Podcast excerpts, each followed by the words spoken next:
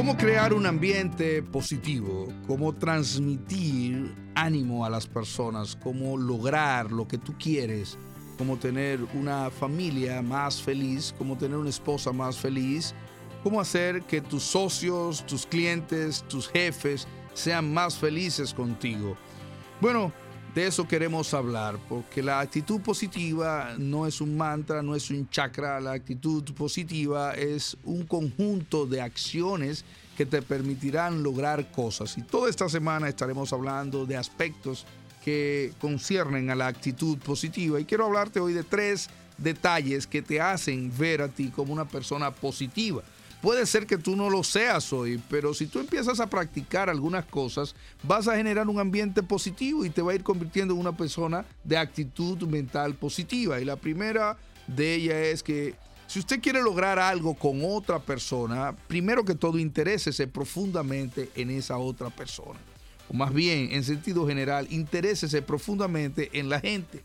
Empiece a mostrar amor por las personas, porque le voy a dar un sencillo ejemplo. A veces las personas me llaman a mí, Pastor, ¿cómo está usted? Eh, y empiezan, en lugar de interesarse en mí, diciéndome, yo tengo siete días llamándolo, yo tengo un año llamándolo, yo tengo, o sea, yo no sé, Señor, puede ser que usted me haya llamado mucho, pero recuerde que entran cientos de llamadas a un celular y usted no puede irrumpir en la vida del otro tirándole un balde de agua fría. Nosotros los dominicanos, los caribeños y los latinos solemos ser personas muy directas al conversar y hasta para pedir una dirección la gente va en un carro y le dice, se para, baja el vidrio y dice, ¿dónde queda tal cosa? ¿Dónde queda esto? ¿Dónde queda aquello? Ah, irrumpiendo la vida de los demás cuando usted no se ha interesado por ellos. Así que es interesante que cuando usted vaya a abordar al otro, le muestre amor y que se interese por ello. ¿Cómo está usted? Un buenos días, un saludo, dar salud al otro. Buenos días, ¿cómo está usted? Cómo está su familia. Si usted está abordando a una persona cercana y quiere algo de ella, en lugar de usted entrarle pidiéndole lo que usted necesita, usted tiene que preocuparse por lo que el otro necesita. Recuerde un dicho de Del Carnegie que dice, recuerde que la persona con quien más habla, con quien habla usted, es 100 veces más interesada en sí mismo que en usted o que en cualquier otra persona. ¿Entiendes? O sea, la persona, su interlocutor, está más preocupado por sí mismo que por usted. Así que cuando usted va a hablarle a él de usted, de usted, no de él, de esa otra persona, usted está cerrando un aspecto importante para abrir una conversación. ¿Cómo usted se siente hoy? Preguntarle a la persona porque cada día es diferente. Eh, ayer me sentía bien, hoy no me siento bien. Y es importante saber. Otra pregunta, ¿cómo puedo ayudarte? ¿Cómo, cómo puedo ayudarte a que tú tengas más éxito? El punto aquí es que el otro quiere saber que genuinamente usted se está interesando en él antes de abrir una conversación, una solicitud. Ah, otra cosa es llevar algo en las manos si usted puede. Si usted puede llegar a los sitios con algo en las manos, hasta una menta que usted lleva en las manos, usted genera un ambiente positivo. Mire, párese ahora en el primer colmado y compre un paquetito de mentas y cuando llegue a un sitio empiece eh, repartiendo menta. Óyame, una simple menta le va a abrir las puertas. Así es que interesarse en el otro, darle un poco de cariño al otro antes de abordarlo con su necesidad. Desde que usted solo aborda a una persona con su necesidad, usted le está mostrando su ingratitud por adelantado. Oye bien esto, cuando usted aborda a una persona solo por su necesidad, la suya, usted está mostrando por adelantado su ingratitud.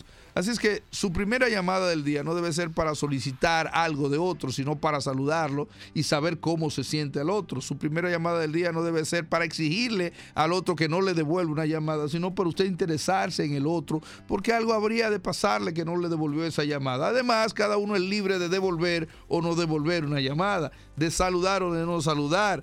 A la larga, usted es que necesita al otro, usted lo está llamando porque tiene una necesidad. Entonces, muéstrele cariño, muéstrele respeto. Por eso concluyo diciendo que si tú quieres generar un ambiente positivo y llegar al corazón de las personas, interésese profundamente en los demás.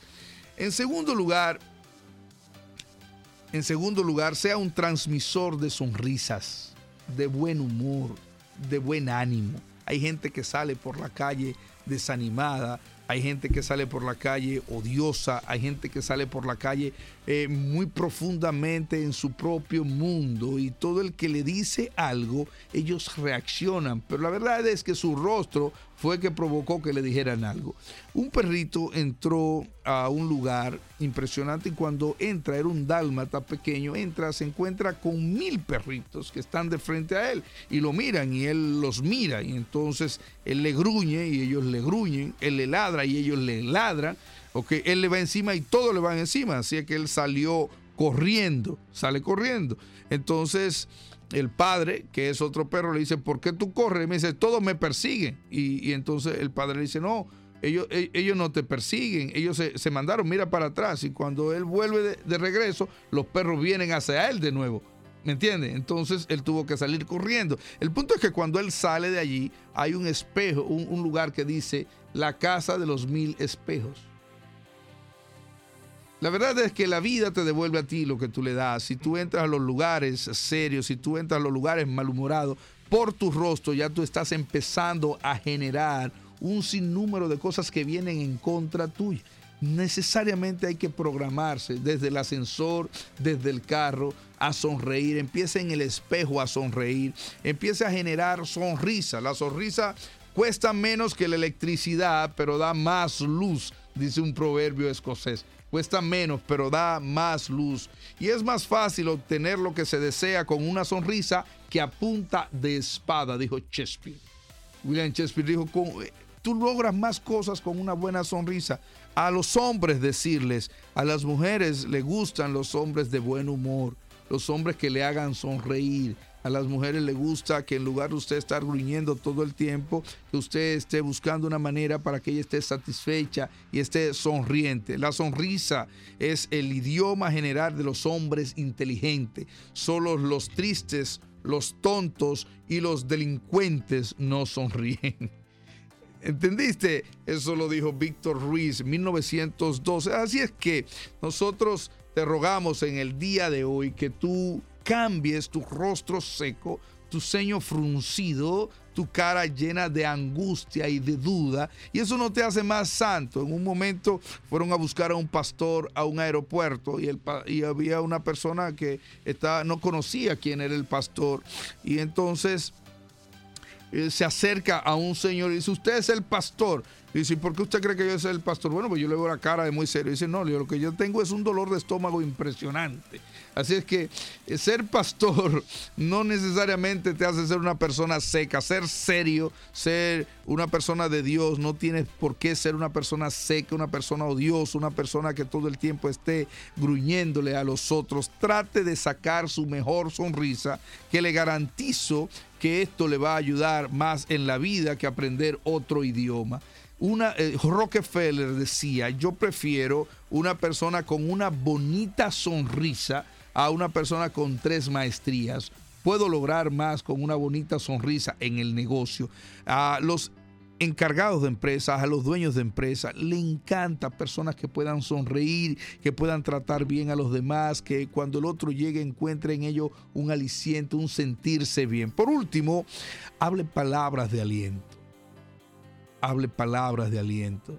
Y eso quiero decirte que hay muchas personas que viven trayendo palabras negativas. Llegan a los sitios, eh, ruegan por un trabajo y usted le dice, ¿usted quiere un trabajo? Sí. Y le digo que he entrevistado miles de personas y todo el que va a buscar un trabajo muestra una, por una mínima buena actitud muestra una sonrisa, dice que está dispuesto, que quiere hacerlo, pero no pasan dos días trabajando cuando ya la persona empieza a preguntar a qué hora que cierran aquí, a qué hora eh, eh, es que se termina esto, aquí la gente cree que uno no descansa, que uno no come, que uno no vive, y empiezan a tener palabras de desaliento en medio del lugar de trabajo.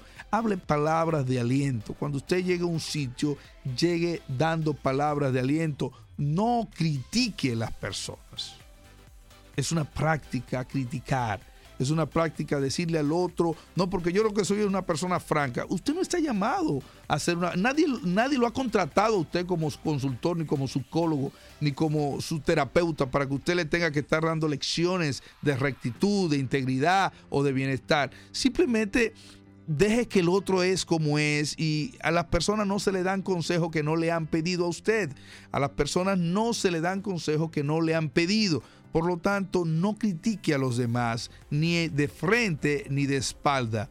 Eh, Del Carnegie dijo, todas las personas que conozco son superiores a mí en algún sentido y en ese sentido aprendo de ellas. Todo el mundo tiene algo bueno de lo cual tú puedes aprender. Nadie es absolutamente malo, nadie es absolutamente negativo. Así es que no critique a las personas. En lugar de criticarlo, encuentre razones para motivarlo. Encuentre razones. la gente tiene aunque sea una camisa bonita, mira, aunque sea unas ejas bonitas, aunque sea una nariz bonita, una boca bonita, aunque sea un tono de... Todo el mundo Dios le ha provisto de algo bueno. Enfóquese en eso y dígalo porque a las personas le fascina. No no llegue a los sitios, no llame a nadie pidiéndole cosas. Primero empiece diciéndole a esas personas el buen trabajo que están haciendo o lo bueno que le está yendo o qué bien está tal o cual cosa. Todo el mundo necesita una palabra de aliento. En segundo lugar, no genere discusiones. Y estoy hablando de dar palabras de aliento. Hay gente que genera una discusión por cualquier tema. De que yo he descubierto en la vida que las discusiones no nos llevan a ninguna parte. No nos llevan a ninguna parte. Así es que no genere discusiones. Y por último, vea las cosas desde una perspectiva positiva. En lugar de decir, aquí, aquí no dan nada, usted empiece diciendo, a mí me gustaría que si me pueden dar algo. En lugar de usted estar diciendo, aquí no se hace nada, pida lo que usted quiere. Yo le digo a mis empleados, le digo a mis colaboradores y a mis socios, no me critique, no me diga que aquí no funciona esto, no me diga que aquí no funciona tal cosa. Pide lo que tú quieres. O sea, porque muchas de las cosas que no se hacen en tu empresa es porque tú no las has pedido. Tú, no tú siempre dices que aquí no se hace esto, que aquí no se hace lo otro. Yo le digo a la persona, hagan un plan, traigan una hoja, planteen lo que ustedes quieren, sugieran lo que se necesita y sugieran los cambios por escrito, bien estructurado. Y sugiéranlo varias veces. Si un día no se da, después usted lo sugiere otro. Si otro día no se da, usted lo sugiere otro. Pero pida lo que usted quiere, deje de estar criticando y de estar enfocando la vida desde un aspecto y desde una perspectiva negativa. Dios te bendiga. Estoy hablando de aspectos que generan un ambiente positivo, aspectos que generan una actitud positiva y que tú debes practicar todos los días y yo te garantizo que te irá mejor. Un abrazo, seguimos aquí en Motívate y arranca. Motívate y arranca.